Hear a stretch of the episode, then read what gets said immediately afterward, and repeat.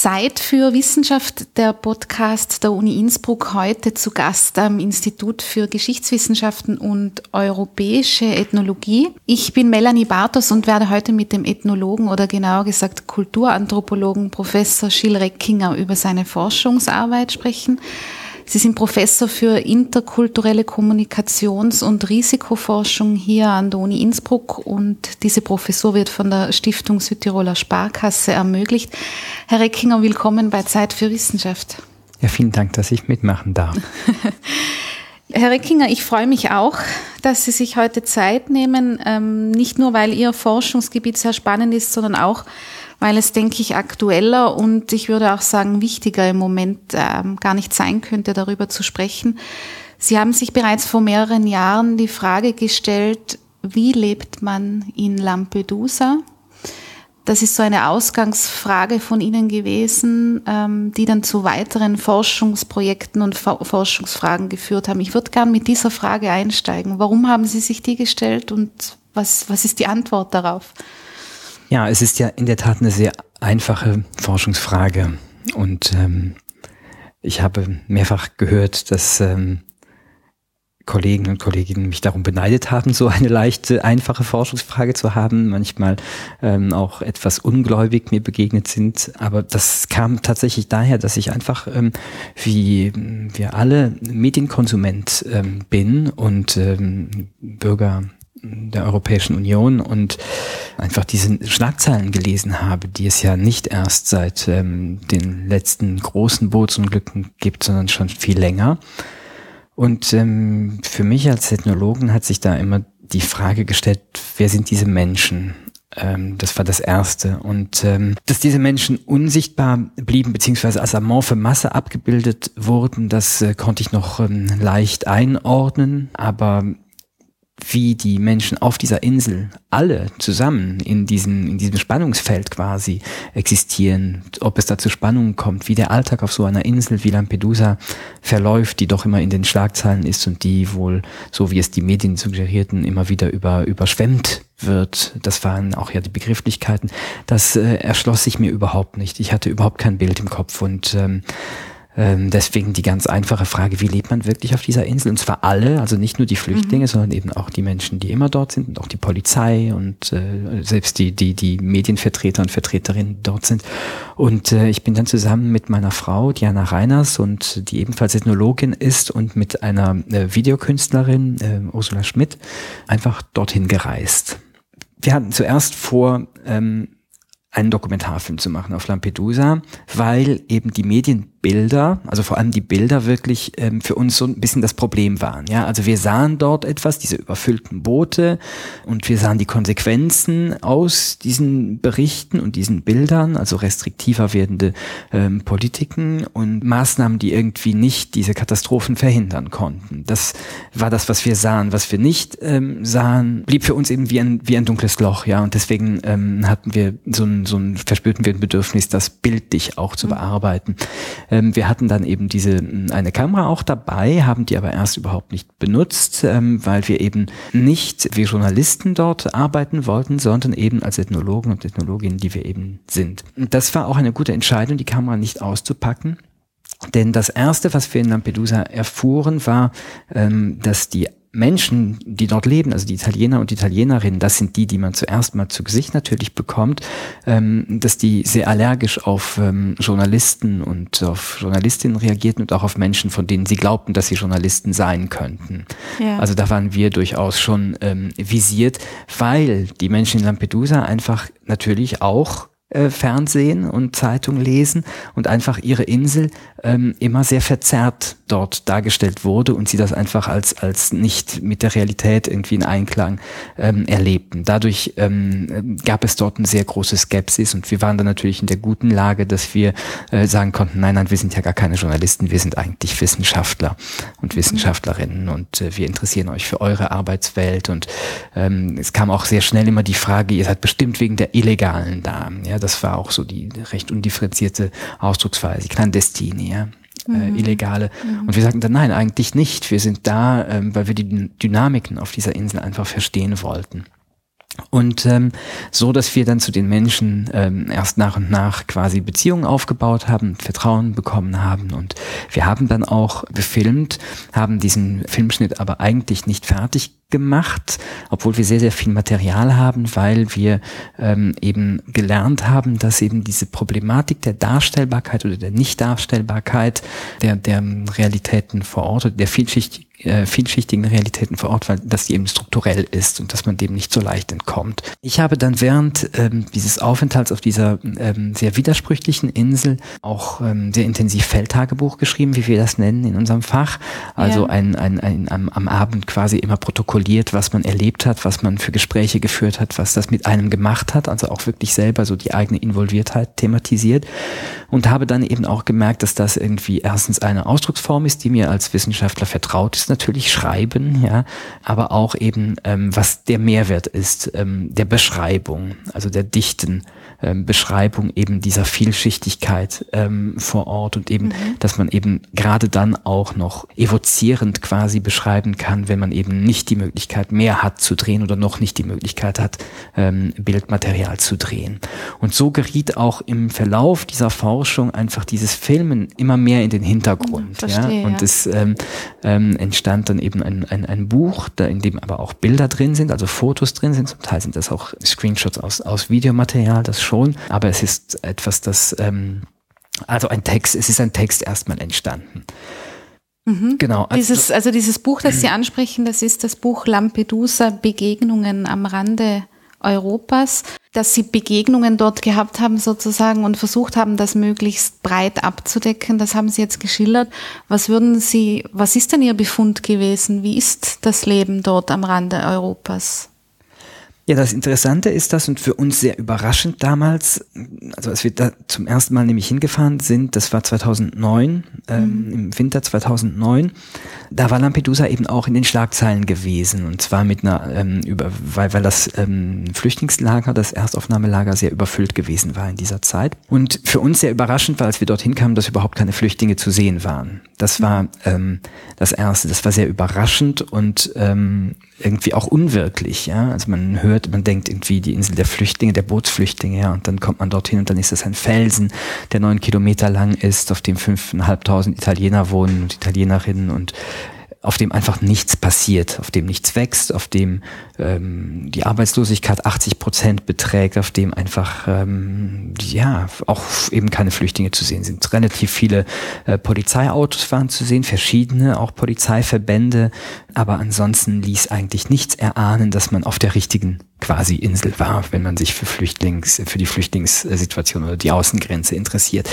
Das war das Erste und das hat uns natürlich sofort gefordert, oder wirklich ähm, zu schauen, was ist denn hier eigentlich los? Und ähm, was wir gesehen haben, ist, dass Lampedusa eben äh, strukturell mit einer ganzen Menge Probleme zu kämpfen hat, die mit ähm, der Bootsmigration erstmal überhaupt nichts zu tun haben. Also mhm.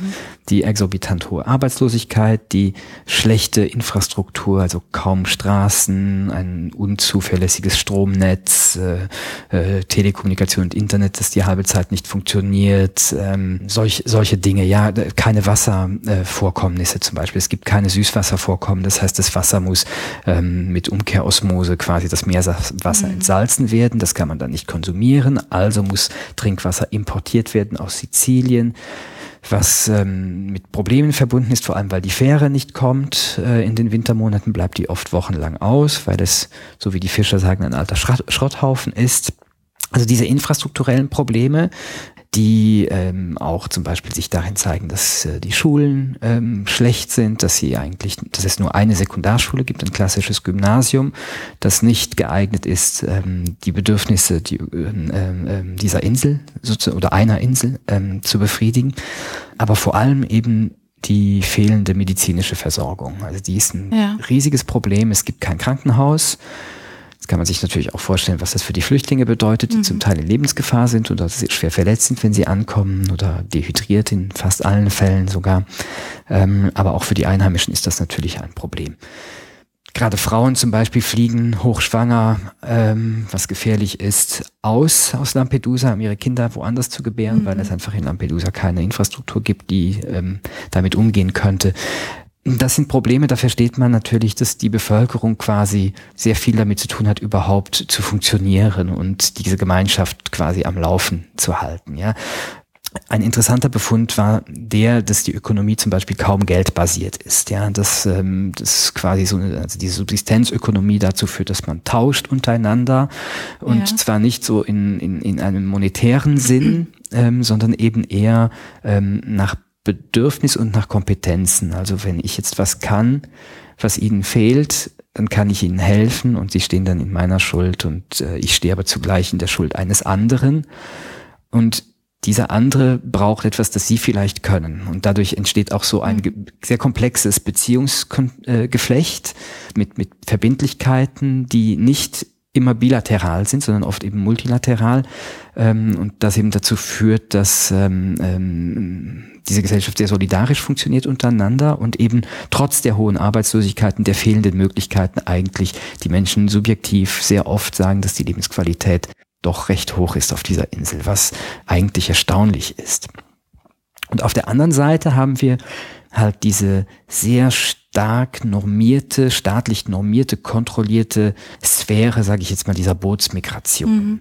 Dort ist der Staat natürlich sehr, sehr präsent, ja, also mit den unterschiedlichen Polizeiverbänden, mit der äh, Gefängnisinfrastruktur oder mit der Lagerinfrastruktur, muss man politisch korrekter sagen, die dort, die dort äh, unterhalten und betrieben wird. Und diese beiden Welten, die kommen eigentlich nicht wirklich zusammen und die kommen sehr oft nicht in Berührung.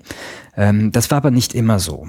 Aber einfach, das jetzt kurz zu beschreiben, wie das, ja. ähm, wie das aussah, als wir da 2009 hinkamen. Damals war es eben so, dass die Boote äh, in den Hafen geschleppt wurden. Die kamen auch nicht von selber an. Das ähm, ist vielleicht nicht bekannt, sondern auch damals ähm, fuhr man den Booten schon entgegen, was ja jetzt auch passiert. Mhm. Und äh, brachte sozusagen diese Boote an diesen einen militärisch abgeriegelten Teil des Hafens. Dort wurden die Menschen an Land gebracht, sie wurden in einen Reisebus verfrachtet und relativ schnell dann ähm, in dieses Lager gebracht, so es nicht möglich war, dort weder für NGOs noch für Journalisten, Journalistinnen oder eben für ähm, ähm, Akteure, Akteurinnen der Zivilgesellschaft dort in Kontakt mit diesen Menschen zu kommen. Ja? Und ähm, nach wenigen Tagen wurden die Menschen dann aus diesem Lager weiter gebracht und zwar ähm, mit der Fähre oder mit Flugzeugen äh, oder mit Polizeibooten, das war unterschiedlich, ähm, nach Sizilien oder aufs äh, Festland, das italienische, mhm. und wurden dort in verschiedene Lager, es waren 13 im Ganzen, ähm, die über das nationale Territorium verteilt waren, gebracht. Und dort lief erst ihr Asylverfahren an. Mhm. Das heißt, Lampedusa war eigentlich nur so eine Erstaufnahmestruktur. Und ähm, das bedeutete für die Bevölkerung in Lampedusa im Konkreten, dass sie ausgesperrt waren aus dem, ähm, was auf ihrer Insel eben passiert. Und das war nicht immer so, denn als dieses Phänomen der Bootsmigration anfing, Anfang der 90er Jahre mit ähm, der Inkrafttretung, dem Inkrafttreten des äh, Schengener Abkommens, ähm, begannen auch die Bootslandungen in Lampedusa und auch andernorts, auf anderen Inseln, also auf der Nachbarinsel Linosa, in Malta sowieso, ähm, äh, Sizilien, auch Kalabrien und so weiter. Ähm, diese Bootslandungen ähm, waren sehr sporadisch und kleine Boote und ähm, es war eben keine Infrastruktur da, um dem zu begegnen. Und was passierte war, dass diese Inselgesellschaften, wie gesagt, nicht nur Lampedusa, aber eben auch Lampedusa, dann damit irgendwie umgehen mussten. Und das äh, funktionierte so, dass die Menschen eben äh, ankamen, entweder irgendwo anlandeten oder eben das Fischerboote ähm, äh, sie aus Seenot retteten und mitnahmen. Und weil überhaupt keine Infrastruktur da war, ähm, nahmen die ähm, Einheimischen dann diese Leute mit zu sich nach Hause, gaben ihnen was zu essen, gaben ihnen ein Bett vielleicht und ähm, äh, vielleicht trockene Kleider und brachten ja. sie dann am Tag danach erst zur Polizei. Ja, wo sie sagten, so hier, da ist jemand, der braucht hier Hilfe oder der möchte hier um Asyl ansuchen oder was der auch immer will. Ihr seid der Staat, macht was. Und als dieses Phänomen langsam äh, Volumen, im Volumen zunahm, kam eben der Staat mit so einem Kontrollinteresse auf den Plan. Und ähm, baute diese Infrastruktur auf. Und was da eben passierte, war, dass eben die Bevölkerung, die einheimische Bevölkerung zunehmend entfremdet wurde von diesem Phänomen, dass eben mit ihrer Insel einfach ähm, untrennbar verbunden war. Ja, die Lampedusani haben ein sehr ausgeprägtes ähm, Bewusstsein dafür, dass sie äh, ziemlich genau in der geografischen Mitte des Mittelmeeres liegen und dass ähm, dementsprechend bei ihnen äh, alle möglichen Migrationsbewegungen passieren. Ja, also ähm, das wird von einer Frau, die in meinem Buch auch zu, zu, zu Wort kommt, auch beschrieben, die sagt, hier kommen auch auch ähm, äh, Tiere vorbei auf ihrer Migration quasi, ja, Wale und, äh, mhm. äh, und, und die unechte Karettschildkröte, die hier ihre Eier ablegt und dann wieder geht, aber die Nachkommen kommen immer wieder an den gleichen Strand und legen dort ihre Eier ab, die diese Symbolik ähm, irgendwie zusammen, also ne, also diese diese die das symbolisch quasi zusammengespannt, also diese natürliche Migration und die und die äh, humane ähm, Migration. Die Menschen haben dafür ein Bewusstsein und jetzt ähm, mit diesen staatlichen westlichen und später dann auch europäischen Bemühungen ähm, dieses, dieses, dieser, dieser Abschottung oder dieser äh, Abwehr oder zumindest des Containment, ähm, wurden die Menschen eben entfremdet von dem, was da passierte. Und das ist etwas, das sehr, sehr viele Menschen in Lampedusa interessanterweise bedauern. Das heißt, komischerweise, und das ist eben einer der wichtigen Befunde, kamen die Menschen in Lampedusa wenig und auch aus ihrem subjektiven Empfinden her zu wenig in Kontakt mit diesen Migranten und Migrantinnen. Mhm. Ich finde es, was Sie jetzt geschildert haben, ähm, einen sehr interessanten Aspekt an dieser Sache, weil ich habe in der Anmoderation, die, also das ist das, was ich mir immer recht genau überlege, bevor ich zu einem Gespräch gehe, ähm, einfach nur das Wort Lampedusa erwähnt, ohne eigentlich jetzt einen Kontext dazu zu nennen, weil ich glaube, dass die eigentlich so gut wie alle Menschen jetzt gerade in Europa oder in Österreich oder hier, wo wir uns jetzt bewegen, sofort Assoziationen damit haben. Und das sind alles Assoziationen, die weit weg von dem sind, was Sie jetzt geschildert haben. Wie sehen Sie diese, diese, dieses Auseinandergehen von dem, was dort tatsächlich wohl passiert oder wie auch die Einheimischen das empfinden und wie es transportiert wird nach weiter in den Westen hinaus sozusagen? Ähm, ich glaube, das hat mehrere Gründe. Ähm, und einer ist sicher der, dass einfach äh, mit dieser Entscheidung ähm, Italiens zu sagen, okay, wir haben hier diese Migration, die von Süden her ähm, äh, in unser Land kommt und nicht nur nach Lampedusa kommt. Und jetzt wollen wir das darüber Kontrolle gewinnen. Und mit mhm. dieser Entscheidung wurde Lampedusa zu dem gemacht, was es heute in unseren Köpfen ist und was es real eben nicht ist. Und das ist das Interessante. Ähm, man hat sich nämlich bewusst dafür entschieden, Lampedusa zu der Insel zu machen, wo diese Menschen ankommen sollen. Natürlich hatte das geografische mhm. Gründe, aber es gibt noch andere Inseln, also Pantelleria zum Beispiel, das liegt viel näher in Afrika als Lampedusa, gehört auch zu Italien. Ja. Oder Linosa, was zumindest ähnlich äh, nahe liegt. Und auch Sizilien ist, äh, der Westen Siziliens ist nicht weit von Tunesien entfernt. Also es gäbe, ähm, es hätte andere Möglichkeiten gegeben, das ähm, äh, äh, zu regeln. Aber man entschied sich für Lampedusa aus verschiedenen Gründen. Und einer war natürlich der, also einerseits die erwähnte geografische Nähe, andererseits die Tatsache, dass es in Lampedusa einen Flughafen gibt. Das ist wichtig wegen der infrastrukturellen und Versorgung und wegen der äh, vor allem äh, Bewegung und Verlegung von Polizei auf die Insel ähm, temporärer Verlegung von Polizei auf, auf, auf die Insel. Das war ein, ein wichtiges Argument. Damit fiel Linosa als mögliche Insel sowieso weg. Und das Dritte, das ist ein wichtigerer Punkt, ist eben der, dass es in Lampedusa keine Lobby gab, die ähm, gegen die Verlegung mhm. sozusagen dieser, Situation, äh, dieser, dieser, dieser Verbände auf ihre Insel hätte ähm, laut ähm, eintreten können, quasi oder auftreten können. In Pantelleria ist es anders. In Pantelleria gibt es äh, einige sehr wohlhabende und sehr berühmte Menschen, die dort anwesend angewiesen haben und die sehr gutes Lobbying gemacht haben dagegen, dass das auf ihrer Insel passieren soll. Zudem hat man den Lampedusani äh, richtigerweise äh, versprochen, dass daran Arbeitsplätze hängen würden. Und es wurden tatsächlich ungefähr 50 Arbeitsplätze geschaffen in Lampedusa. Und bei einer Bevölkerung von 5000 Menschen oder 5.500, von denen die äh, 80 Prozent im Winter arbeitslos ist, äh, ist das ein echtes Argument. Denn ähm, eine Arbeits ein Arbeitsplatz bedeutet eher, dass eine ganze Familie davon ähm, quasi profitieren kann. Das war sicherlich einer der Gründe, ähm, warum Lampedusa oder das waren ein paar der Gründe, warum Lampedusa ausgewählt wurde. Ähm, und damit ist dann aber etwas in Gang gesetzt worden. Ja, damit hatten wir auf einmal diese Realität, dass auf einer Insel fast alle Boote angekommen sind und nicht mehr wie davor mal hier ein Boot und dann mal 300 Kilometer weiter eins und dann mal drei Wochen nichts und so, ja, sondern mhm. dass das viel regelmäßiger passierte.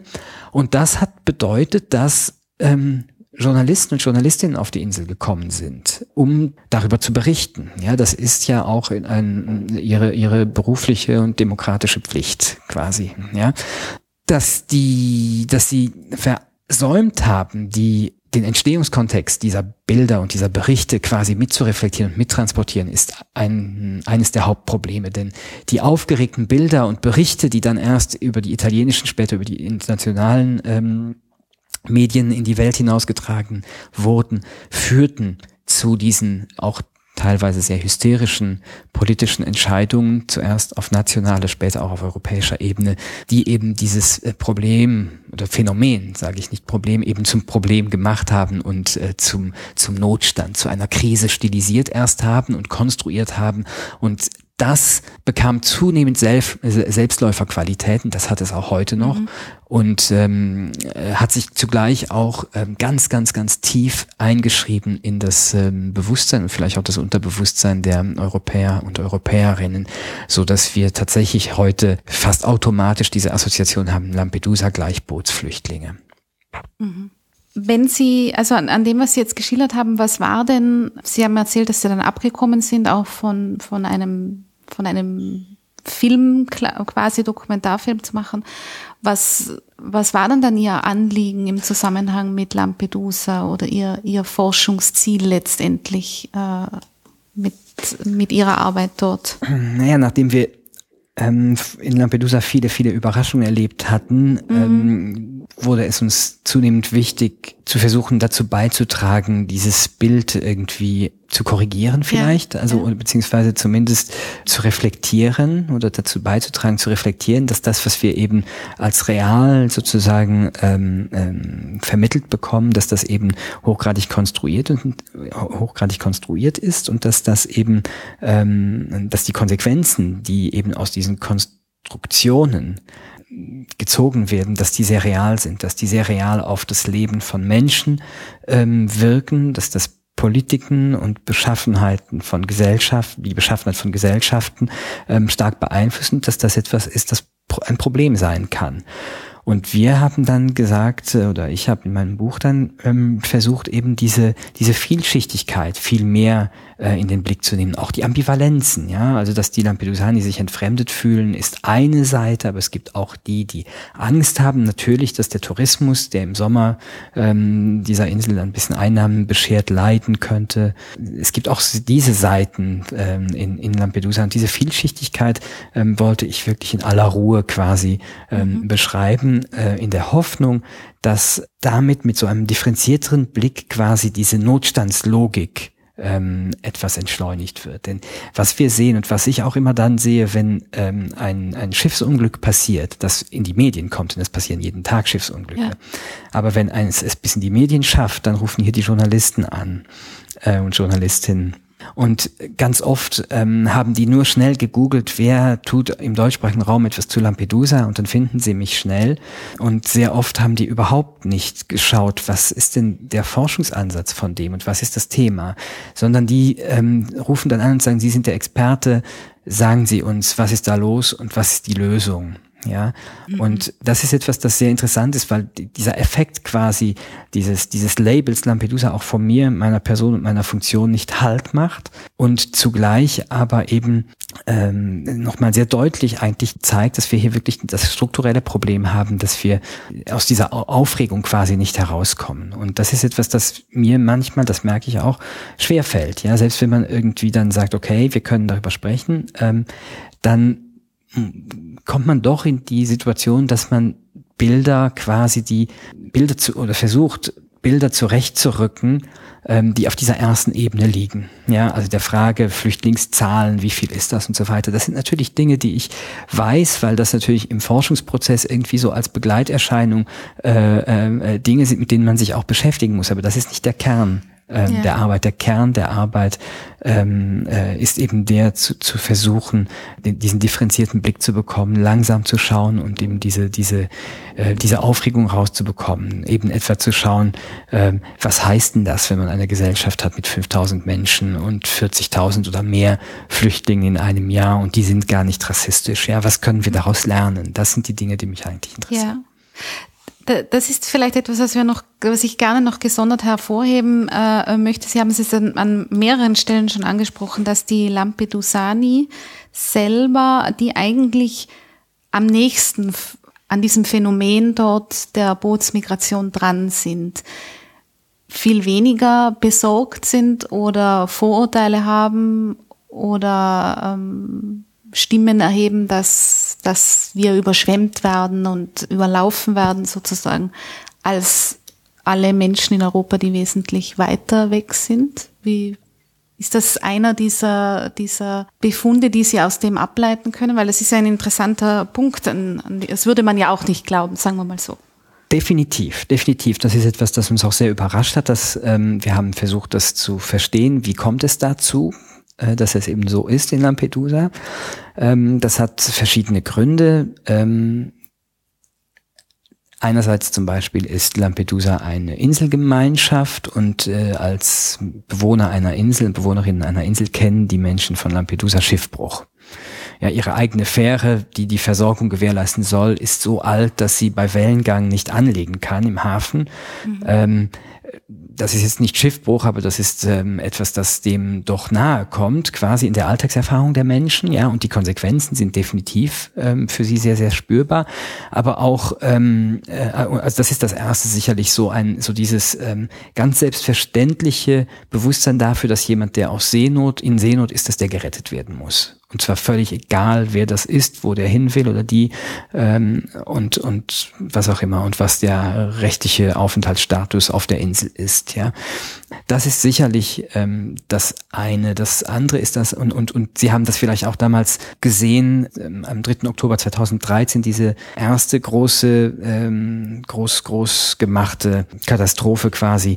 Die erste Frau, die damals Flüchtlinge gerettet hat, war nicht äh, eine Polizistin, sondern das war eine äh, Lampedusa Jana, die mit äh, Freunden gerade mit ihrem Ausflugsboot unterwegs war, als sie die Hilfeschreie ähm, hörte und die mhm. an, angesichts dessen, was sie dort sah, einfach ähm, gehandelt hat. Ja, also so wie ja es eigentlich das Menschsein eigentlich vorgibt. Das ist so etwas, ähm, dass man vielleicht sagen kann. Die Menschen haben eben den direkten Kontakt mit diesen Flüchtlingen, mit diesen Bootsmigranten. Wie gesagt, ich habe vorhin gesagt, sie sind auch ausgesperrt. Das äh, ist inzwischen ja. wieder ein bisschen anders. Ja, das hat politische ähm, äh, Gründe, aber wenn dieser Kontakt erfolgt oder wie da mit dieser Frau auf ähm, offener See oder, oder vor, vor Lampedusa, dann äh, äh, gibt es keinen Raum für Projektion, sondern dann ähm, ist das eben das Gegenüber, mit dem man irgendwie, ja, mit dem man in irgendeine Form von Verhältnis äh, treten muss. Und wenn das jemand ist, der ertrinkt, dann muss man den Arm ausstecken ja. und den äh, an Bord ziehen. Das ist ähm, das eine. Das andere ist, dass, dass die Lampedusani, wie gesagt, sehr arm sind und äh, selber ausgewandert sind, sogar bis ähm, in die 60er Jahre nach Nord Nordafrika, was ich auch interessant finde, weil wir Europäer das auch nicht im Blick haben, dass äh, äh, äh Mitbürger und Mitbürgerinnen von uns äh, aus Armut heraus äh, auf den afrikanischen Kontinent migrieren, weil dort die Lebensbedingungen besser sind. Ja. Mhm. Ähm, aber das ist ähm, natürlich etwas, das in den Familiengeschichten ähm, und Erzählungen auch ein Narrativ ist, was auch m, vorhanden ist. Äh, und sie wandern auch immer noch aus, die Lampedusani, also nach Rom oder nach Mailand oder auch ins Ausland, weil es eben in Lampedusa wenig Möglichkeiten gibt. Das ähm, führt sicherlich dazu, dass sie positiver eingestellt sind. Das andere ist, dass das muss man schon dazu sagen, das äh, relativierend dazu sagen, die Flüchtlinge bleiben ja nicht in Lampedusa. Ja. Die werden weitergebracht, mhm. die sind nur auf der Durchreise, dann ist es auch leichter ähm, zu sagen, okay, wir können damit umgehen. Das andere ist das tatsächlich, dass ähm, wir in Europa eben gegenteilige Public Opinion eigentlich haben. Ja, also dieses dieses ähm, restriktive ähm, Vorgehen ist eigentlich etwas, das weitgehend gut geheißen wird oder wo wo gesagt wird, das geht nicht weit genug. Und äh, man sieht das auch bei den Kommentaren, die es bei den ähm, seriösen Artikeln in seriösen Tageszeitungen gibt. Ähm, quasi, ja, es gibt also eine sehr restriktive Haltung. Das ist in Lampedusa anders. Ich glaube, das hat sehr sehr viel zu tun mit diesem direkten Kontakt. Mhm. Also Sie haben in Lampedusa ein, ein, sich auch eben auf auf die Bevölkerung, die dort lebt, konzentriert. Sie haben sich dann aber doch dazu entschieden, auch den Weg äh, äh, nachzuverfolgen, den die Menschen wählen oder gehen müssen, wie auch immer man das sagen möchte, die dort ankommen mit Booten vorwiegend. Wie ist das zustande gekommen? Ja, also wir haben in Lampedusa, wie gesagt, sehr viele ähm, Dinge erfahren, sehr viel über Europa erfahren. Eben mhm. darüber will man helfen, kann man ähm, helfen, wann, ab wann ist man überfordert oder eben nicht überfordert. Diese Arbeit ist eigentlich, ich habe mich darüber gefreut, dass die Arbeit eigentlich eine Arbeit ist von einem europäischen Ethnologen ähm, über äh, einen, zu einem europäischen Thema, in dem vor allem Europäer und Europäerinnen beteiligt sind und mit Erkenntnissen, die für Europäer und Europäerinnen hoffentlich nützlich sind. Ja, ja. aber es blieb ein Desiderat quasi aus dieser Forschung übrig, nämlich genau das, was passiert jetzt wirklich mit diesen Menschen, nachdem sie in Lampedusa nur einmal kurz aufkommen, äh, landen, äh, erst versorgt werden und dann weitergebracht werden. Was passiert mit ihnen? Und wir wollten dieser Frage dann nachgehen in einer Folgeforschung und ähm, haben uns dafür zuerst nach Kalabrien begeben und zwar deswegen, weil Kalabrien, die Stadt Rosarno, ähm, 2010 schon mal auch ebenfalls in den Medien war, weil es dort einen Aufstand gegeben hatte der Erntehelfer, die dort Orangen pflückten ähm, und die hatten dort äh, ähm, demonstriert. Das kam damals in den italienischen Medien sehr groß und in den internationalen auch ein bisschen. Und es war damals zu einem Pogrom gekommen gegen die Afrikaner. Das sind fast alles Männer. Und wir haben gesagt, ja, nachdem wir in Lampedusa gesehen hatten, dass vieles sich ganz anders darstellt, als man es eben vermittelt bekommt, haben wir gesagt, okay, das ist ein guter Ort, um dort anzufangen. Ähm, vor allem, weil wir wussten, dass das größte Identifikations- und Abschiebelager Italiens in Crotone sich befindet. Das ist nicht so weit weg, also auch in Kalabrien. Und ähm, wir sind dann dorthin gefahren mit ähm, der auch wieder Frage, der ganz einfachen Frage, ob wir dort wohl noch afrikanische Erntehelfer finden werden. Ja, mhm. ähm, als wir dort in diese Stadt hineingefahren sind, hat sich das sofort ähm, geklärt, denn die waren überall zu sehen, die Menschen. Also anders als in Lampedusa, wo sie weggesperrt ähm, sind, ähm, sah man hier arm, ärmlich gekleidete ähm, junge Männer, oft in Gummistiefeln, äh, in den Straßen äh, dieser Stadt äh, in sehr großer Zahl. Und ähm, wir haben dann mit diesen Leuten Kontakt aufgenommen und ähm, uns dafür interessiert, wie sie arbeiten und leben und äh, haben dann dort ähm, relativ schockierende ähm, Dinge ähm, kennengelernt und haben uns dann auch entschieden, doch wieder visuell auch zu arbeiten, weil das, ähm, was wir dort sahen, äh, tatsächlich jeglicher Beschreibung spottet. Mhm. Ähm, es ist so, dass die ähm, Flüchtlinge, wenn sie in Lampedusa aufgenommen sind, eben in diese Lager auf dem italienischen Territorium verteilt werden. Und in der Zeit, wo das Asylverfahren läuft, anders als in Österreich, ähm, werden diese Menschen freigesetzt und sind dann völlig entrechtet eigentlich. Also haben keine Papiere bekommen, kein Geld bekommen, keine Wohnung und müssen irgendwie schauen, dass sie überleben. Und ähm, das ist die erste Gruppe von Menschen, die dann quasi in diesen äh, Arbeitsverhältnissen landet, weil die natürlich irgendwo arbeiten müssen. Und um dieses Lager herum gibt es eben diese Orangenindustrie. Mhm. Ähm, das ist schon etwas weiter weg, aber es gibt in der Landwirtschaft, sage ich jetzt mal, ähm, also Gemüse- und Obstbau, viel Bedarf an äh, Arbeitskraft. Und ähm, die Menschen gehen dort äh, in Rosano auf den Straßenstrich in der Früh, stellen sich am Bahnhof auf und äh, Arbeitsstrich, Entschuldigung, stellen sich ähm, dort auf und hoffen halt, dass ein Bauer ähm, sie abholt oder abholen lässt und zu einem Feld bringt. Das ist die erste Gruppe der Menschen, die dort sind. Die zweite Gruppe, die dort arbeiten, sind äh, Menschen, die mit dem deren Verfahren abgeschlossen ist, die einen sogenannten äh, Auswe einen Ausweisungsbescheid bekommen haben, ein Folio di Via, nachdem sie aufgefordert sind, Italien zu verlassen binnen 15 Tagen, aber man ihnen eben auch wieder keine Dokumente und keine Papiere gibt und sie auch zu keiner Grenze bringt. Jetzt ist Rosano im äußersten Süden Italiens, es ist weit bis zum Brenner. Das heißt, auch diese Menschen landen dann früher oder später ähm, in diesen Verhältnissen. Die dritte Gruppe ähm, sind anerkannte Flüchtlinge. Anerkannte Flüchtlinge dürfen in Italien ähm, legal einer Arbeit nachgeben, gehen, mhm. aber ähm, es ist vor allem in Süditalien niemand, äh, der diesen Leuten wirklich einen Arbeits- oder kaum jemand, der diesen Leuten einen Arbeitsvertrag geben wird. Das heißt, auch ihnen bleibt nichts anderes übrig. Das Interessante ist, was man sieht, ähm, das ist, dass es eben eben irrelevant ist letztendlich, welchen Status die Menschen haben. Sie werden immer äh, in diesen extrem prekarisierten, äh, niedrigsten Sektoren in der Landwirtschaft sozusagen arbeiten.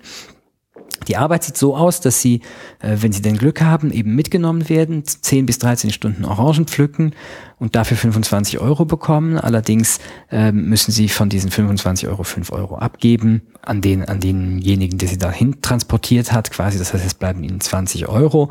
Aufgrund der großen Zahl an Arbeitern, die dort bereitstehen für diese Arbeit, ist die Konkurrenz groß und es gibt nur an fünf bis zehn Tagen während vier Monaten im Jahr Arbeit. Das macht dann einen Verdienst von 150 bis 300 Euro im Monat. Das ist eigentlich ähm, zum Überleben kaum genug.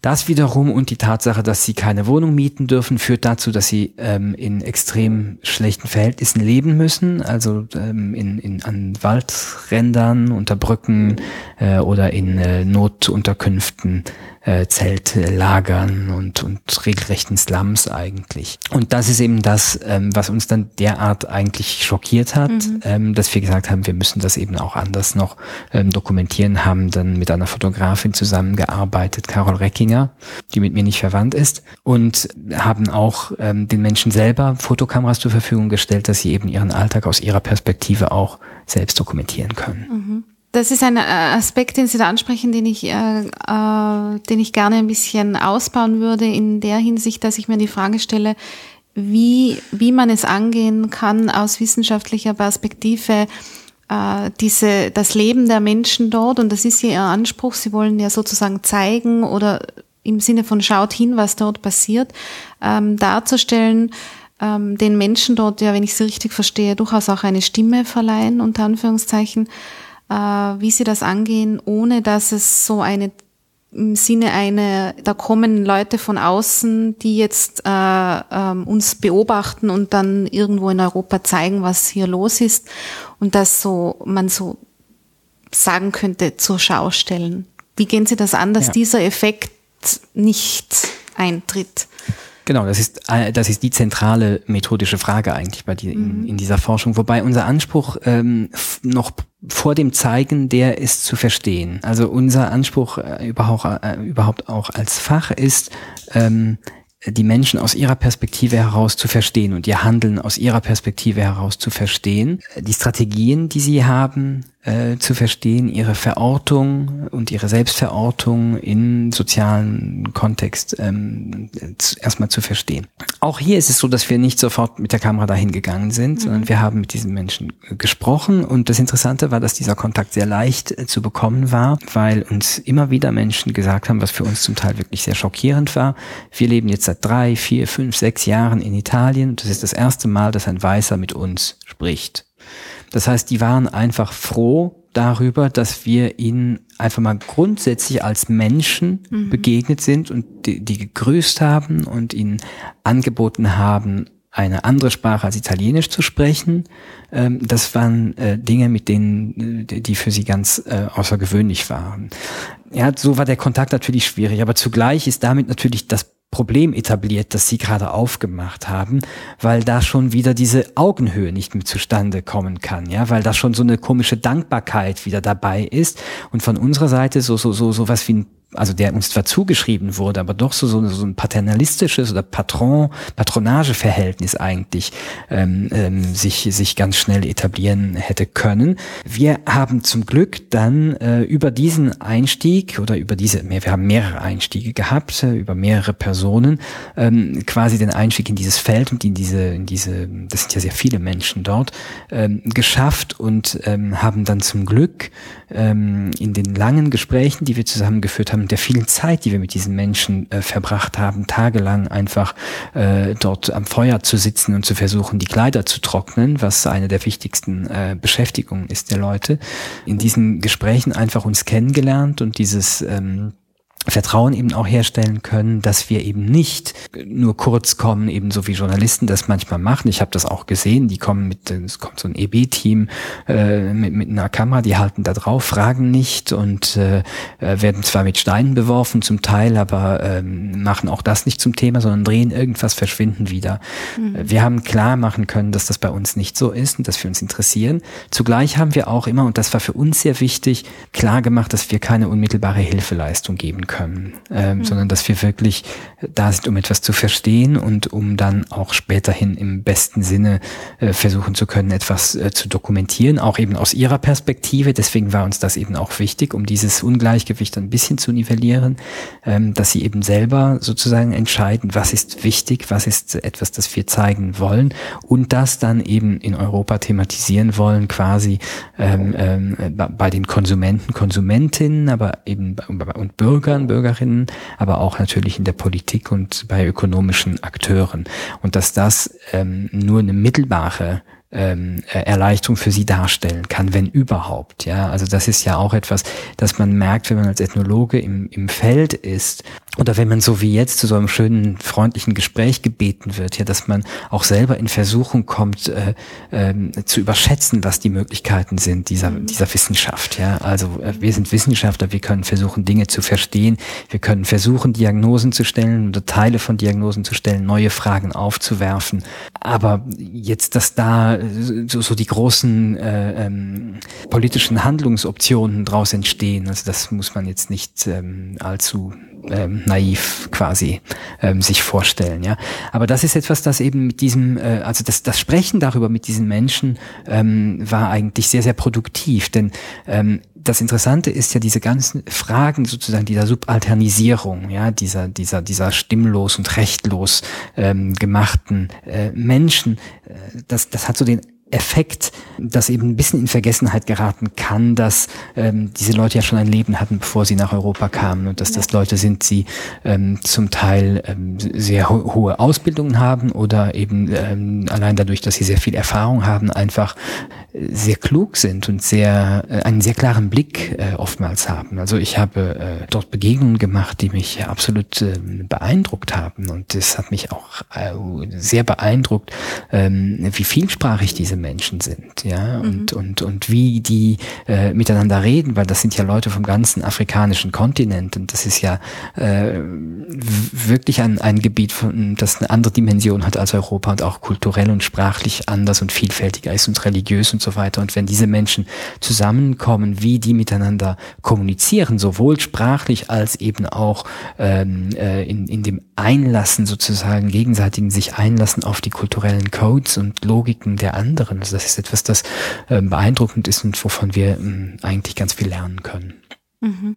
Was würden Sie sagen, wie, Sie haben gesagt, Sie haben dort schockierende hm, Lebensbedingungen vorgefunden. Was, was würden Sie sagen, warum, wie, wie ist sowas mitten in Europa überhaupt möglich und haben, haben Sie zum Beispiel, äh, als Sie dorthin gekommen sind und gesagt haben, Sie wollen die, die Lebenssituation dieser Menschen jetzt äh, kennenlernen sozusagen, äh, sind Sie da nie auf, ich weiß nicht, ähm, Widerstand gestoßen von offizieller Seite, sagen wir mal, wo, wo vielleicht Menschen auch Interesse haben, dass sie das gar nicht zu Gesicht bekommen? Ähm, interessant, das ist gut, dass Sie das ansprechen, ähm, denn ähm, es gab da überhaupt keinen Widerstand und zwar deswegen, weil es überhaupt kein Interesse gibt an diesen Menschen. Also diese Menschen sind zwar, ich habe es ja schon beschrieben, in der Stadt vorhanden und vor, vor Ort sichtbar und sie sind schwarz, das heißt, man kann sie auch sehr, sehr leicht identifizieren als nicht einheimisch oder nicht äh, gebürtig oder wie man das auch eben, da kommt man sofort ins Rudern, ja, aber mhm. ähm, mhm. verstehen, glaube ich, ähm, worauf ich hinaus will.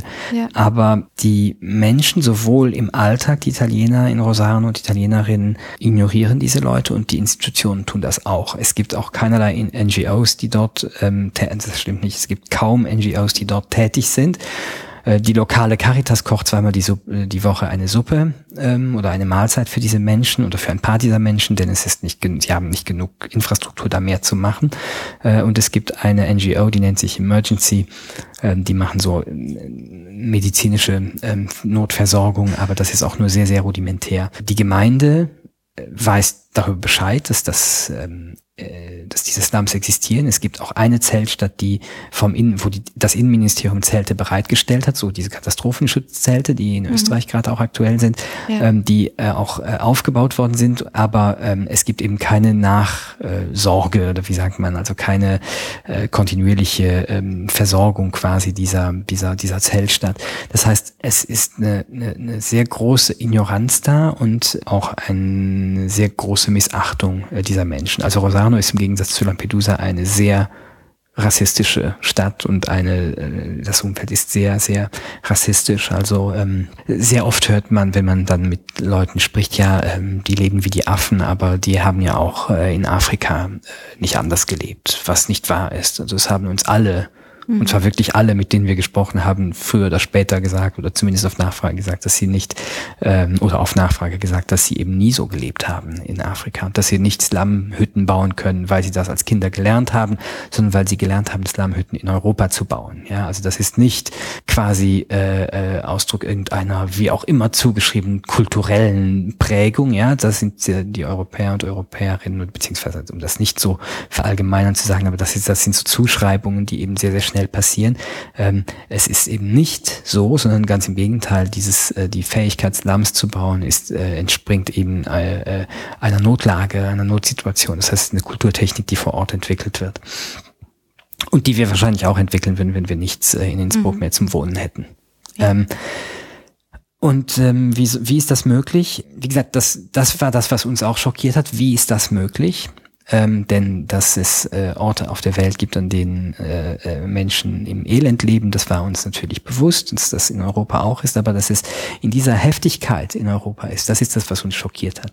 Da muss ich aber noch was dazu sagen, und zwar, dass diese Emotion hm, etwas ist, das uns natürlich menschlich also das ist das, mhm. was menschlich mit uns passiert ist sofort. Aber wir konnten dabei natürlich nicht stehen bleiben. Als Wissenschaftler und Wissenschaftlerinnen ist es für uns wichtig, eben nicht äh, zu bemitleiden, nicht zu verabscheuen, auch nicht auszulachen, ähm, sondern eben zu verstehen. Mhm. Das heißt, man muss dann eben wirklich dem, dem auf den Grund gehen, was da dahinter steckt sozusagen. Ja, also wir wollen eben nicht miser miserabilistisch, voyeuristisch einfach da diese Fotos zeigen, sagen, schaut euch das an, wie eklig das ist äh, und macht was draus oder ergötzt euch daran oder was auch immer, sondern wir versuchen zu verstehen, wie kommt es dazu. Und wie ist das möglich in Europa? Das, äh, es hat natürlich viele, viele Gründe. Ähm, der Grund hat natürlich, das hat natürlich zu tun mit der Art, wie wir die europäischen Gesellschaften und die europäischen Politiken, die ja ähm, Ausdruck sind des Wähler- und Wählerinnenwillens, ähm, wie wir mit den Migranten umgehen und umgehen wollen. Ja, und dass wir eben einfach sagen, so, wir machen Europa ziemlich dicht, nicht ganz dicht, aber ziemlich dicht. Wir lassen Menschen nicht legal mehr einreisen. Es gibt keine legalen Kanäle mehr. Es gibt äh, kaum noch Möglichkeiten außerhalb Europas, äh, da um Schutz zu anzusuchen, der einen dann nach Europa bringen kann und so weiter. Ähm, das ist natürlich die eine Seite, also diese Menschen einfach eben als ganz, ganz, ganz, ganz unten zu positionieren, quasi, ja. Das ist ein Platzverweis. Ja, das ist nicht mhm. etwas, das passiert, sondern das ist einfach durch, de, durch, durch das Absprechen jeglicher zivilen, bürgerlichen ähm, ähm, Rechte ähm, verweist, verweisen die europäischen Politiken diese Menschen an diese ähm, sozialen Positionen. Und der soziale Raum kommt im physischen Raum äh, zum Ausdruck. Das heißt, die werden dann ähm, in diesem Fall eben dann in Rosano oder anderswo landen. Es ist ja nicht so, dass es das nur in Rosano mhm. gibt. Also von Andalusien ist das bekannt, das Plastikmeer in Andalusien und äh, auch andernorts passiert das. Der zweite Zusammenhang ist aber einer, und das ist mir ganz wichtig, den ähm, herauszustellen, dass es ähm, auch ähm, ökonomische Gründe gibt dafür, dass diese Menschen dort sind. Ja, es gibt ähm, den Primat der Gewinnmaximierung in Europa. Ähm, in, bei den Supermärkten äh, liegt der meiste Gewinn äh, in der Lebensmittelproduktion. Ähm, denn auch die Bauern äh, leben schlecht in Kalabrien. Die könnten wohl ein paar Cent mehr bezahlen für die Orangen, aber auch denen steht das Wasser bis zum Hals.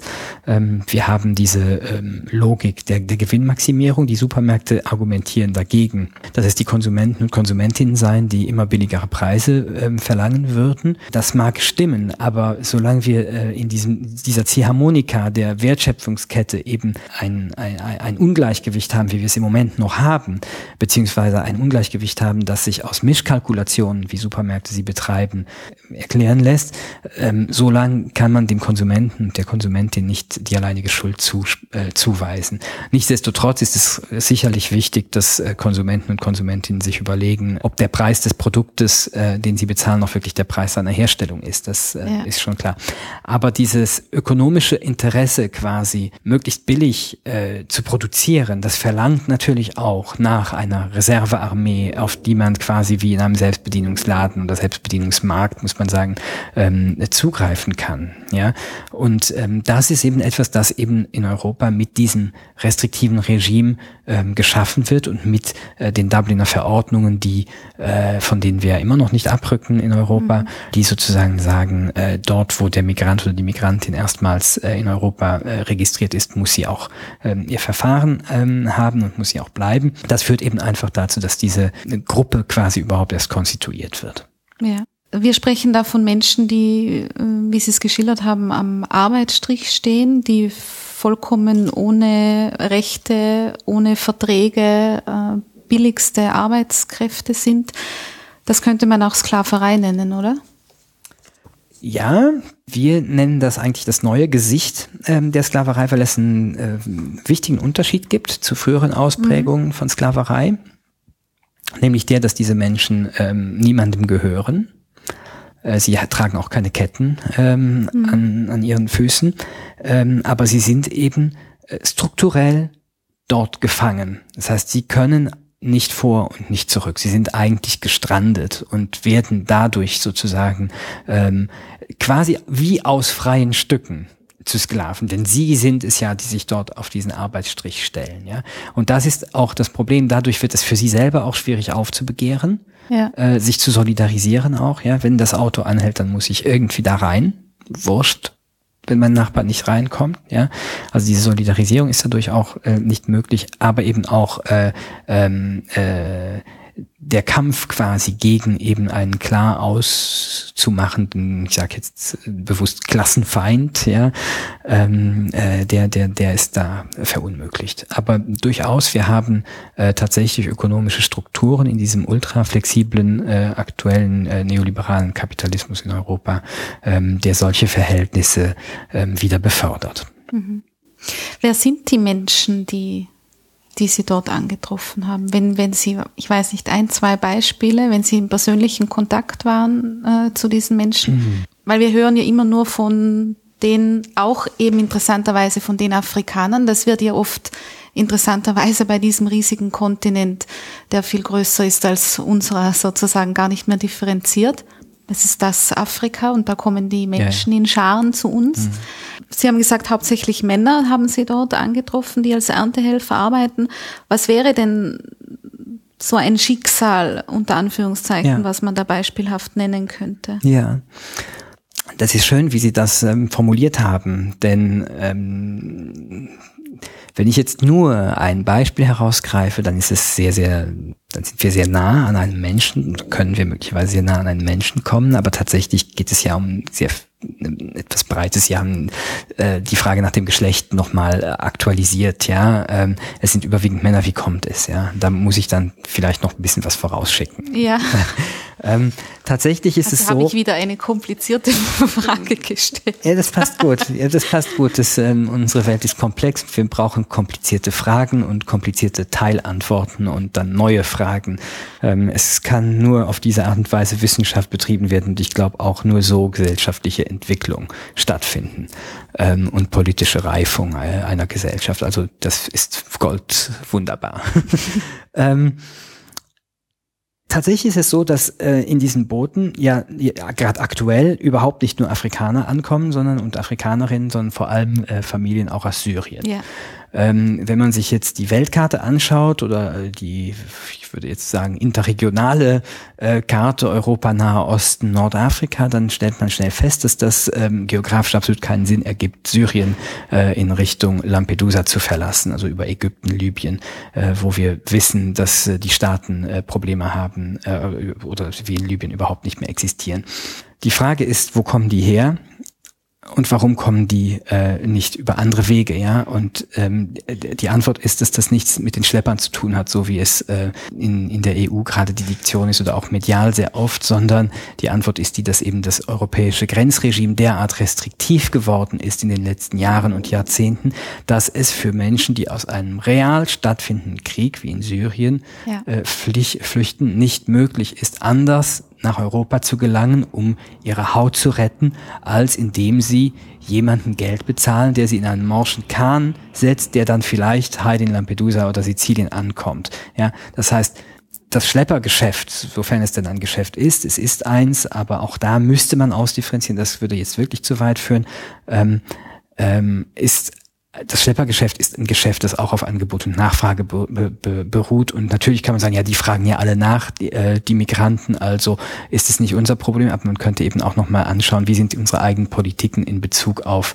auf, auf, Flucht und ähm, wie äh, sehr ist das eigentlich im Einklang mit den internationalen Konventionen, die wir unterschrieben haben oder eben auch nicht. Das ist das Erste.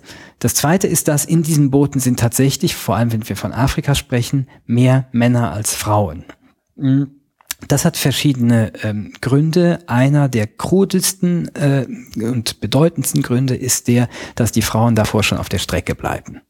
Es ist nicht so, dass die Frauen nicht flüchten, äh, aber Frauen sind ungleich verletzlicher als Männer äh, auf der Jahre, oft jahrelangen äh, Reise, die dauert in, in allen Fällen zumindest Monate, aber auch oft mal länger, von Oase zu Oase, von Kontrollpunkt zu Kontrollpunkt, von Rebellenterror äh, zu Regierungsterror, was die alles mitmachen.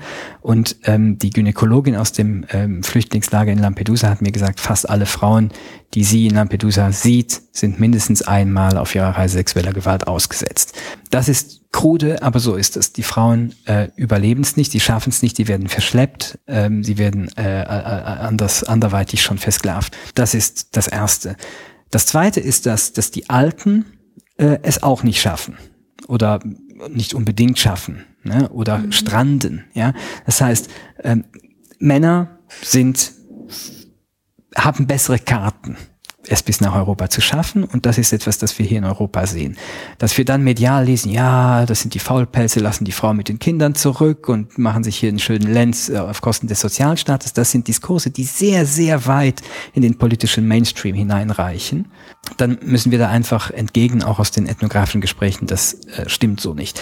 Übrigens sind auch Männer sexueller Gewalt ausgesetzt auf der Reise, aber das ist natürlich ein anderes, anders tabuisiertes Thema. Mhm. So. Punkt eins. Männer kommen in größerer Zahl an. Punkt zwei ist, die Frauen ähm, und die Männer werden, nachdem sie in Lampedusa gemeinsam angekommen sind und verteilt werden über Italien, in unterschiedlichen Lagern untergebracht. Das ist auch ganz logisch, ja. Also klar, alleinreisende Männer und alleinreisende Frauen, die lässt man nicht zusammen. Da kann es auch zu Konflikten kommen. Das ist auch, um die Frauen zu schützen. Äh, Frauen und gemeinsam reisende Familien sind meistens in anderen Lagern als die alleinreisenden Männer. Jetzt ist es zufälligerweise oder eben vielleicht nicht so zufälligerweise so, dass eben die Männer vor allem in den in die Lager kommen, die im Süden sind, dort wo eben äh, die Feldarbeit wartet, wo man starke junge männliche Arme gut gebrauchen kann und die Frauen äh, eher in Lager kommen in Norditalien an den Rändern der Großstädte, wo äh, Frauenarbeit äh, gebraucht ist, entweder in der Pflege, Haushaltspflege oder in der Sexarbeit. Ähm, es ist einfach ein interessanter Zufall.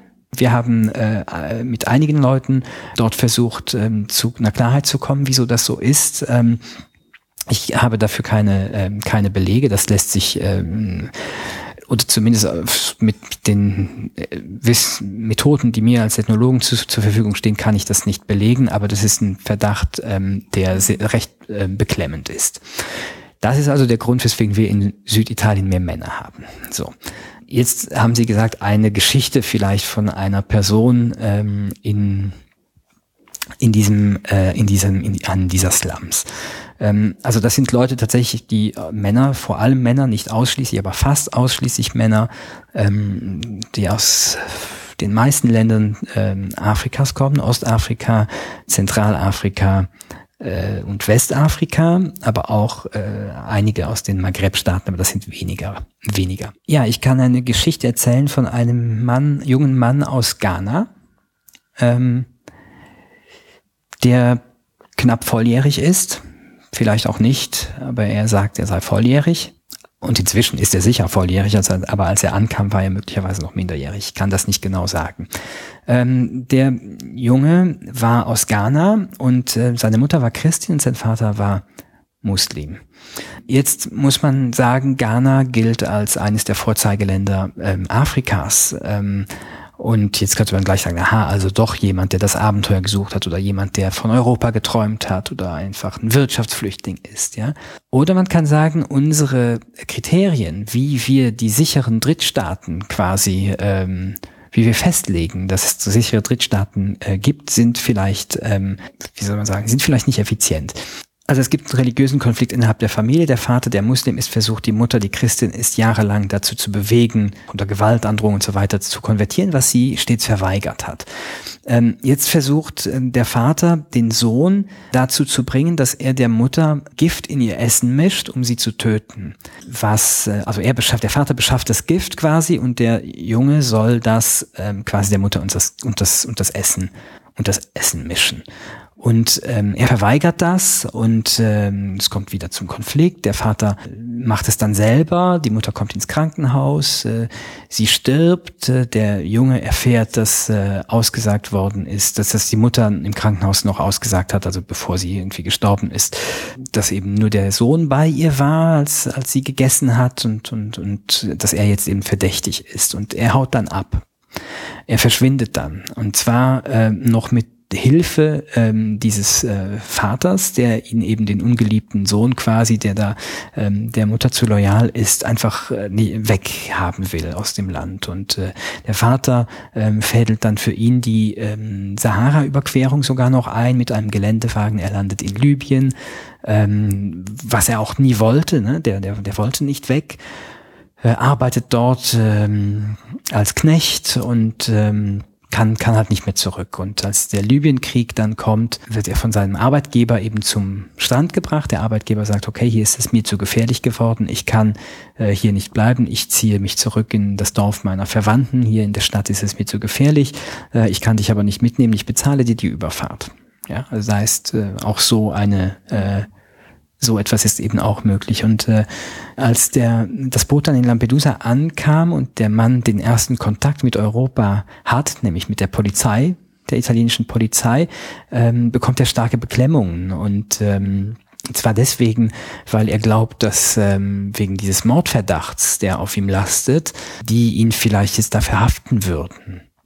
Und äh, er kommt dann in das äh, Lager in Lampedusa, wo äh, man ihn beruhigt, wo man ihm erstmal Beruhigungsmittel gibt überhaupt und sagt, es ist gut, du hast es überlebt und äh, hier ist niemand, der irgendwas von dir will, das ist vorbei. Man, es dauert dann recht lang, bis er sich überhaupt äh, da in, in, in Sicherheit äh, fühlt. Und er bekommt dann auch ähm, humanitäres Bleiberecht, also weil er diese Geschichte eben erzählt bei seiner Anhörung und äh, glaubwürdig, äh, glaubhaft machen kann und man ihm eben auch attestiert, dass er eben unter einer posttraumatischen Belastungsstörung äh, leidet und äh, ähm, jetzt kann er sozusagen dann in Europa bleiben. Und was er eben, was für ihn der Glücksfall war, dass er war, dass er eben tatsächlich äh, immer wieder betont hat, dass er einfach nicht mehr um sein Leben fürchten muss und dass er äh, ähm, dass er Schutz will vor Arbeit quasi. Das ist äh, das, was äh, die, die, die Behörden gerne dann ähm, hören. Sobald jemand sagt, ich bin auch bereit zu arbeiten, wenn ich Schutz bekomme, ähm, wird es schon schwierig. Das hat er nie gesagt, auch wenn er das natürlich uns gesagt hat, dass er selbstverständlich bereit ist zu arbeiten und, und, und arbeiten will. Mhm und er ähm, hat dann quasi diesen Aufenthaltsstatus bekommen, ähm, fuhr nach Neapel, hat dann eine Zeit lang in Neapel als Tagelöhner versucht, sich durchzuschlagen, im Bahnhof geschlafen, bis er eben im Dezember 2012 dort von der Polizei nachts vertrieben worden ist aus dem Bahnhof bei, bei, bei, kalten Temperaturen. Das war dieser Winter, ähm, der so schneereich war, auch in Süditalien. Äh, und weil er dann in seiner Verzweiflung gar nicht mehr wusste, wo er hin soll, ist er ähm, nach Kalabrien gefahren, weil er dort gehört hatte, dass es eben diesen, diese Slums gibt, äh, wo man zumindest keine Miete zahlen kann, äh, wenn man schon keine Arbeit findet. Und ähm, äh, so ist er dorthin gekommen und auf diesem Strich gelandet und ähm, war dann in diesen Verhältnissen gefangen. Und wenn man sich überlegt, dass das Leute sind, die Assistenz bräuchten, dann ähm, wirft das nochmal ein ganz anderes Licht natürlich auf die europäischen Einwanderungspolitiken, auf, die, auf das italienische äh, Migrationsregime spezifisch, aber das ist natürlich schon auch eine europäische Frage und es ist, äh, ja, das ist eine europäische Frage. Ja. Also letzten Endes individuelle Schicksale und individuelle Wege, die dann dazu geführt haben, dass die Personen jetzt wahrscheinlich teilweise über Zufall auch dann äh, dort angekommen sind, wo sie sie angetroffen haben. Ja, auch das ist gut, dass Sie das nochmal sagen. Also ja, individuell, das wollte ich jetzt zeigen, das ist mhm. individuelles Schicksal, das hat mit äh, einer staatlichen, staatlich organisierten Verfolgung nichts zu tun. Ähm, aber zugleich ähm, gibt es doch Dinge, die äh, die Menschen, die dort landen in Europa, verbinden. Sicherlich das, was Sie gesagt haben, über weite Strecken der Zufall. Auch das ganz anders, als es ähm, politisch und medial kommuniziert wird. Aber aus unserer ethnografischen Erfahrung heraus ist es tatsächlich so, dass wir sehen, dass ähm, sehr viele dieser Migranten nicht über Tunesien kommen, sondern über Libyen. Libyen ja. äh, und ähm, dass sie erst geflohen sind, nachdem in Libyen eben der Krieg ausgebrochen war. Das heißt, es waren Leute, die in Libyen eigentlich gearbeitet haben. Libyen ist ein reiches Land gewesen mit viel Arbeit ähm, für eben auch für, für, für Gastarbeiter und Gastarbeiterinnen. Und erst als die Bombardierungen angefangen mhm. haben, sind diese Leute weggegangen. Viele haben ja. uns gesagt, ich habe mich aus dem Konflikt rausgehalten, ich war nicht für, ich war nicht gegen Gaddafi, ich habe meine Arbeit gemacht. Aber als die Bomben kamen, war das anders. Ne? Die Bombe fragt nicht danach, auf wessen mhm. Seite man steht. Und interessant ist, dass diese Bombardierungen ja auch vom Westen ausgingen. Das sind NATO-Bombardements gewesen. Das heißt, auch da haben, haben die westlichen Länder ähm, bei der Erzeugung der Migrationsbewegung einen ganz, ganz großen Anteil. Das andere ist, dass es sind viele Menschen, die aus, ähm, aus, aus Kriegsgebieten flüchten, also ja. so, so, so Somalia, wo kein, äh, wo kein Staat mehr existiert, äh, oder Leute, die aus ähm, Armut, aus bitterer Armut fliehen. Also da würde natürlich jetzt Europa sagen, okay, dann sind das Wirtschaftsflüchtlinge. Mhm. Ähm, das ist etwas, das aus unserer Sicht, da spreche ich jetzt nicht nur für mich, sondern äh, für, für, für Kolleginnen in meinem Fach und darüber hinaus, dass das aus unserer Sicht eine, eine Trennung ist. Ähm, eine Trennung von Menschen in zwei Kategorien, die nicht äh, zulässig ist, weil sie eben nicht haltbar ist. Ja, das ist ja in, in, Österreich im Moment auch, äh, wird ja immer wieder davon gesprochen, von den einschlägig bekannten Vertretern von Parteien in diesem Zusammenhang, die davon sprechen, das sind 80 Prozent Wirtschaftsflüchtlinge. Ähm, die wollen ja bei uns nur, ich weiß nicht was, besseres Leben oder uns dann ja. Arbeitsplätze wegnehmen oder in was für Richtungen das dann immer geht. Genau. Und ähm, diese Trennung, also extreme Armut ist definitiv, müsste definitiv ein, Flucht, äh, ein Fluchtgrund ja. sein.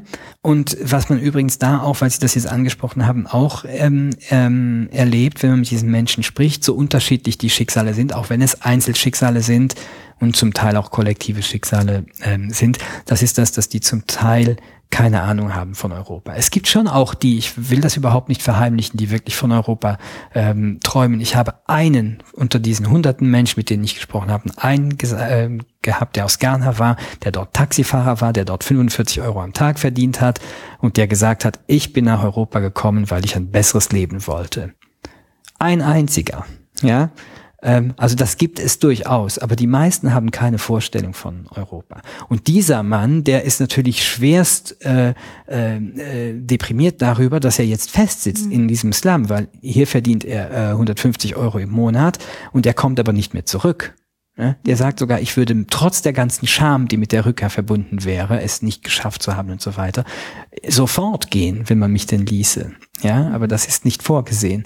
Ähm, aber die meisten nochmal haben kaum Vorstellung von Europa. Viele Menschen, ein anderer zum Beispiel, der aus dem Libyenkrieg ähm, geflohen ist, weil ihm sein Arbeitgeber die Überfahrt bezahlt hat, ähm, als der Krieg kam, äh, der wusste überhaupt nicht, dass er in Europa ist. Der dachte, dieses Boot bringt mich nach Tunesien auf dem Seeweg. Und als er in Lampedusa die weißen Polizeibeamten sieht, die ihm sagen, willkommen, der Krieg ist aus, wir sind in Europa, ist der, hat der einen Nervenzusammenbruch bekommen. Weil der sich sagt, ich habe zwischen mir und meiner Familie die Sahara, das war etwas, das macht man einmal in seinem Leben, nicht zweimal, und jetzt habe ich auch noch einen Ozean dazwischen. So hat er es genannt. Ja. ja. Ähm, und das ist etwas, das ganz, ganz häufig ist. Also diese, dieses, dieses, dieses Bewusstsein, ja, in Europa gibt es Sozialstaaten und, und, und äh, Arbeitsverträge, das ist etwas, was viele überhaupt nicht wissen und was sie auch nicht unbedingt interessiert. Die sind froh, wenn sie überleben und wenn sie ein bisschen ähm, äh, Geld verdienen können. Also diese ganzen Diskurse, die halten wirklich diesem äh, empirischen Befunden oder diesem empirischen Überprüfungen einfach nicht stand. Also das heißt, dieses ganze, die kommen ins goldene Europa und wollen uns, ähm, uns wollen hier ein tolles Leben führen und ähm, verlassen deshalb ihre Heimat. Äh, das hat sich in ihren äh, in ihren Erfahrungen, die sie dort gemacht haben, nicht bestätigt. Keinesfalls. Ja. Keinesfalls auch wenn ähm, diese Menschen sicherlich ein ordentliches Leben wollen, wobei ich auch glaube, dass das ähm, äh, etwas ist, das ein Recht ist, ja. wenn ich mich richtig an die äh, ja, Erklärungen erinnere. Mhm. Ja, aber das finde ich einen, in, einen durchaus interessanten Befund, weil ich glaube, weil das ja immer so verkauft wird, unter Anführungszeichen. Oder von vielen vermutet wird, dass, dass, dass das die Motivation ist, aber letzten Endes geht es ums Überleben. Richtig, aber es gibt auch, äh, es geht auch, die Frage ist ja auch, ähm, ähm, was können wir äh, in Europa ähm, aus diesen Dingen lernen? Und die Frage ist schon die, ähm, äh, wieso passiert das eigentlich, die Sie ja vorhin gestellt haben? Und ich glaube, dass es schon einen sehr großen Zusammenhang gibt darin, eben ähm, einerseits die Menschen als amorphe Masse erscheinen zu lassen, andererseits eben diese extrem prekarisierten Arbeitsmärkte äh, verborgen zu halten und dann eben auf der noch äh, anderen Ebene äh, einfach äh, ähm, diese diese Bilder, die da so herumschwirren, einfach nicht zu dekonstruieren, ähm, sondern einfach zu sagen, das ist eigentlich ganz gut, so dieses äh, Fluartistik, sagt man französisch, ja, so dieses mhm. diese diese diese irgendwie un, un, Unschärfe, ja. Ähm, und das ist etwas, das, das ist, vielleicht ist das nur ein Detail. Für mich ist es keiner. Ich bin Luxemburger Staatsbürger. Bei uns gab es gestern ein Referendum, ähm, äh, ob man den Einwohnern und Einwohnerinnen ähm, äh, oder für einer bestimmten Gruppe von Einwohnerinnen, die nicht die Staatsbürgerschaft haben, auch das, äh, das Wahlrecht, äh, das aktive, ähm, geben soll. Das ist fulminant gescheitert, äh, was für mich persönlich jetzt äh, ähm, sehr tragisch ist, aber was zugleich eben auch ähm, zeigt, äh, dass wir in Europa nicht bereit sind, noch dazu ähm, anzuerkennen, dass sich unsere Gesellschaften transformiert haben. Nicht, dass sie sich transformieren, dass sie sich, sondern dass sie sich längst ähm, transformiert haben. Denn wenn man das umrechnet, diese 70 Prozent Neinsager gestern in Luxemburg, mhm. das sind, ich glaube, 25 Prozent der ansässigen Bevölkerung. Und da haben wir ein Demokratieproblem. Äh, verstehe ich Sie denn da insgesamt richtig, dass äh, es ist es ist die, die europäische Migrationspolitik hat wohl auch ihrem Befund äh, nach ist gescheitert an vielen Punkten oder hat äh, massive Probleme, sagen wir mal so. Aber das hängt dann sozusagen direkt zusammen mit letzten Endes arbeitsmarktpolitischen Entscheidungen, oder? Also wenn ich, wenn Sie, wenn Sie sagen, dass es dass die als Arbeitskräfte ja durchaus gebraucht werden und es unterm Strich darum geht, dass wir unsere, wie Sie es jetzt als Beispiel genannt haben, Orangen hier möglichst billig kaufen können, dann funktioniert das, weil es diese billigen Arbeitskräfte dort gibt. Absolut, absolut. Die meisten dieser Menschen, äh, der, der, der Flüchtlinge beziehungsweise der Illegalisierten, äh, landen auf Arbeitsmärkten und äh, mhm. werden also äh, gebraucht, weil sonst niemand diese Arbeit macht. Mhm. Also da gibt es definitiv einen Zusammenhang. Und das ist ein, ein sehr, sehr unbequemer Befund und ähm, ja. Ich bin ganz bedrückt von dem, was, was man da dann das tut mir leid. Ähm, das tut mir leid. Es ist, es ist wohl so. Also wir sind auch, ähm, wir machen dieses Projekt ähm, auch mit ähm, intensiver supervisorischer Begleitung. Das wäre nicht anders möglich. Mhm.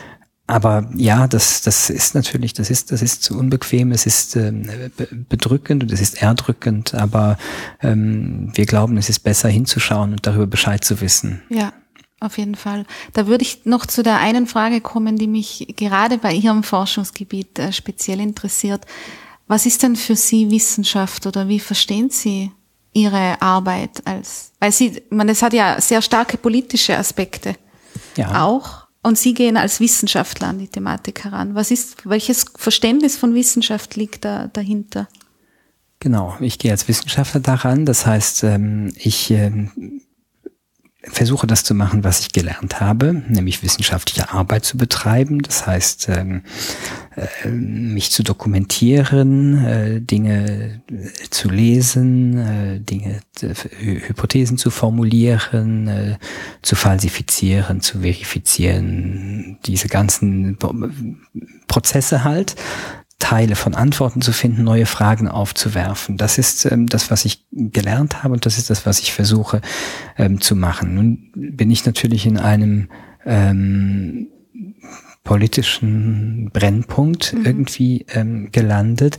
Ich muss aber gestehen, dass ich auch davor ähm, mich ähm, schon für die äh, Teile der Gesellschaft interessiert habe, wo eben weniger hingeschaut wird, also für äh, Randgruppen im weitesten Sinne. Und dort äh, habe ich mich eben immer interessiert für die Perspektiven der Menschen selber, die dort leben und das zu verstehen. Und ähm, immer wieder, das ist nicht das erste Mal, dass uns das passiert, äh, dass sich die Dinge eben anders darstellen, wenn man so, mhm. sozusagen dort in die Nähe geht, als man äh, es vermuten würde. Ähm, ich glaube zudem, ähm, Sie haben das richtig gesagt, das ist natürlich äh, ein, ein Thema, das äh, auch ähm, sehr politisch ist.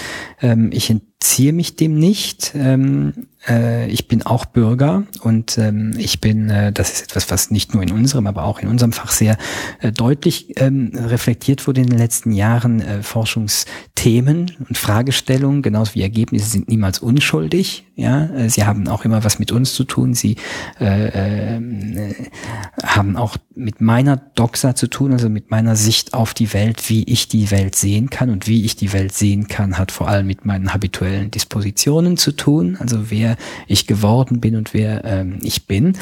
Das ist uns bewusst, das ist mir bewusst. Zu, trotzdem oder, oder gerade deswegen ähm, glaube ich und auch die Schule, aus der ich komme, ähm, dass es wichtig ist, dass ähm, sich Wissenschaft auch positioniert, dass sich mhm. Wissenschaft äh, positioniert, dass Wissenschaft Position bezieht zu aktuellen äh, gesellschaftlichen Fragen ähm, damit macht sie sich äh, angreifbar, das ist mir bewusst. Ich werde auch angegriffen. Sie macht sich damit auch die Finger schmutzig, auch das ist mir bewusst. Ähm, aber ähm, ich glaube, dass wir da nicht drum hinkommen. Und zwar auch deswegen, ähm, weil wir als Wissenschaftszunft uns über Jahrhunderte die Autonomie von den Herrschenden erkämpfen mussten, bitter erkämpfen mussten. Ja, wenn man sich schaut, wie die Universitäten heißen, dann sehen wir, dass äh, die Universitäten die Namen von äh, monarchischen Herrsch äh, Herrschern haben. Und ähm, die Autonomie, sozusagen frei ähm, forschen zu können, Dogmen aufzubrechen, das ist etwas, darum haben wir sehr lange gerungen und dementsprechend sollten wir es uns auch nicht nehmen lassen, ähm, äh, die Gesellschaft gegen den Strich zu bürsten, auch gegen herrschende Wirtschafts- und herrschende äh, politische Ordnungen quasi zu forschen und zu argumentieren. Denn wir sind ja nicht die einzigen, die Wissen produzieren. Gerade über die europäische Grenze produzieren ja, produziert ja vor allem Frontex und andere Akteure sehr, sehr viel Wissen, ja. Also das heißt ja jetzt auch diese Bemühungen der Smart Border, der intelligenten ähm, mhm. Grenze. Ja, da wird Wissen gesammelt, ja die Wissenschaftler sind längst ja nicht mehr, die, das wird total arrogant zu glauben, dass wir die Einzigen sind, die noch Wissen äh, produzieren. Aber was wir können als Wissenschaftler und Wissenschaftlerinnen und wo ich mich versuche stark zu machen, ist eben auch aufzuzeigen und zu dekonstruieren, äh, wie diese Wissensproduktionen erfolgen und dass eben dieser, das, der Zirkulation des Wissens, das da produziert wird, gesammelt und produziert wird, dass der Zirkulation von Wissen immer auch die Zirkulation von Macht ähm, innewohnt und dass sozusagen hegemoniale Strukturen ähm, sich verfestigen und ähm, ähm, dass dass eben da entgegentreten quasi andere Lesarten oder andere Ergebnisse ähm, hervorbringen, das wird damit immer schwerer und umso wichtiger ist es, wie ich finde, ähm, dass sich Wissenschaft eben positioniert. Aber nochmal ganz, ganz klar unter dem strengen Primat äh, der Wissenschaft und auch ähm, der Werturteilsfreiheit. Und deswegen habe ich auch vorhin ähm, nochmal über das Schockiertsein gesprochen. Mhm, mhm, Schockiert sein, das ist eins, aber dabei ähm, bleiben wir nicht stehen. Und die Ausstellung, die wir gemacht haben ähm, über ähm, Bitter Oranges, ja. also in Kalabrien, ähm, folgt sehr, sehr deutlich diesem ähm, Prinzip. Also die Texte, die wir haben, sind beschreibend. Wir beschreiben die Situation der Orangenproduktion. Wir beschreiben die Geschichten der Menschen, die uns, wie sie sie uns erzählt haben, krude, so wie es ist, ähm, und ohne es zu bewerten, aber durch das Nebeneinanderstellen quasi dieser Vielschichtigkeiten, dieser Widersprüche, genauso wie ich es in meinem Buch, ich es auch in meinem Buch gemacht habe, entsteht eben ein vielschichtiges Bild ähm, von Gesellschaft, was uns, glaube ich, eben ähm, diese etablierten äh, Deutungslogiken einfach kritisch hinterfragen lässt. Und haben Sie den Eindruck jetzt auch mit der Ausstellung, den Sie, die Sie ähm, konzipiert haben zu der Situation in Kalabrien, dass es funktioniert? Was dass, dass, dass dieses ähm, Darstellen von der Situation, jetzt am Beispiel der Erntehelfer in, in Kalabrien, äh, in der Ausstellung zum Beispiel, wenn Menschen das sehen, die vielleicht dorthin kommen und von dem noch nichts wussten, und das sind ja sehr viele, wie Sie sagen, das wird ja eher, wird nicht äh, groß kommuniziert, dass das zu einem Umdenken führt, man kann natürlich nicht in die Leute hineinschauen, aber was wir sehen, ist, dass die Ausstellung ähm, an den beiden Orten, wo sie bisher gezeigt worden ist, in Luxemburg und Innsbruck, mhm. sehr gut ankam. Mhm. Sie wurde sehr viel besucht, vor allem auch von Schulen, Schulklassen. Ähm, und sie geht jetzt noch an andere Orte. Also das Interesse auch an der Ausstellung ist groß. Das freut uns natürlich sehr. Mhm. Sie geht auch ähm, jetzt bald nach Italien. Das freut mich noch umso mehr. Ähm, äh, und die Menschen sind durchweg sehr betroffen, auch ähm, schockiert ähm, über das, äh, was sie sehen, über diese Verhältnisse ähm, und ähm, was wir so auch aus unserem Gästebuch äh, entnehmen und auch aus den Initiativen der Schulen, ähm, die ja mit uns dann wieder in Kontakt treten und sagen, wir haben jetzt die und die Initiative genommen, aber auch mit den Studierenden meines Pro-Seminars, die ähm, äh, gelernt haben, in den letzten zwei Semestern quasi Führungen anbieten zu können, die selber die mhm. Führung durch die Ausstellung mhm. gemacht haben, ähm, die haben auch eine Initiative jetzt ergriffen, ähm, sieht man, dass, dass, dass die Menschen ähm, äh, tatsächlich also viele der Menschen, die diese Ausstellung gesehen haben, zumindest äh, nicht damit einverstanden sind, dass ähm, die Lebensmittelproduktion auf diese Art und Weise funktioniert. Und da gibt es ganz unterschiedliche Initiativen, also von ähm, äh, Spendenaktionen, die ähm, man zwar auch ambivalent sehen muss, bis äh, hin eben zu äh, ähm, aufmerksam machen von Medienvertretern und Vertreterinnen, die dann sozusagen mit uns den Kontakt suchen, um seriöse Berichte über das ähm, zu erstellen und äh, aber auch ähm, eben Initiative Briefe zu schreiben zum Beispiel, mhm. ja, zu sagen, so wir schreiben an die Kommission, wir schreiben an einen EU-Parlamentarier, wir schreiben an äh, Spar oder an wen auch immer, an einen Supermarkt, wir schreiben an einen Supermarkt oder an wen auch immer. Mhm. Also es gibt da ganz unterschiedliche ähm, ähm, Handlungen, aber ähm, das ist für, scheint mir doch ein Indikator dafür zu sein, dass ähm, ähm, die Menschen in, interessiert sind daran zu erfahren, wie die Dinge sind und äh, interessiert sind daran, dass sich Dinge auch ändern, vielleicht auch zum Besseren. Herr Reckinger, vielen Dank für das interessante Gespräch und für offene Worte. Ich danke Ihnen. Dankeschön.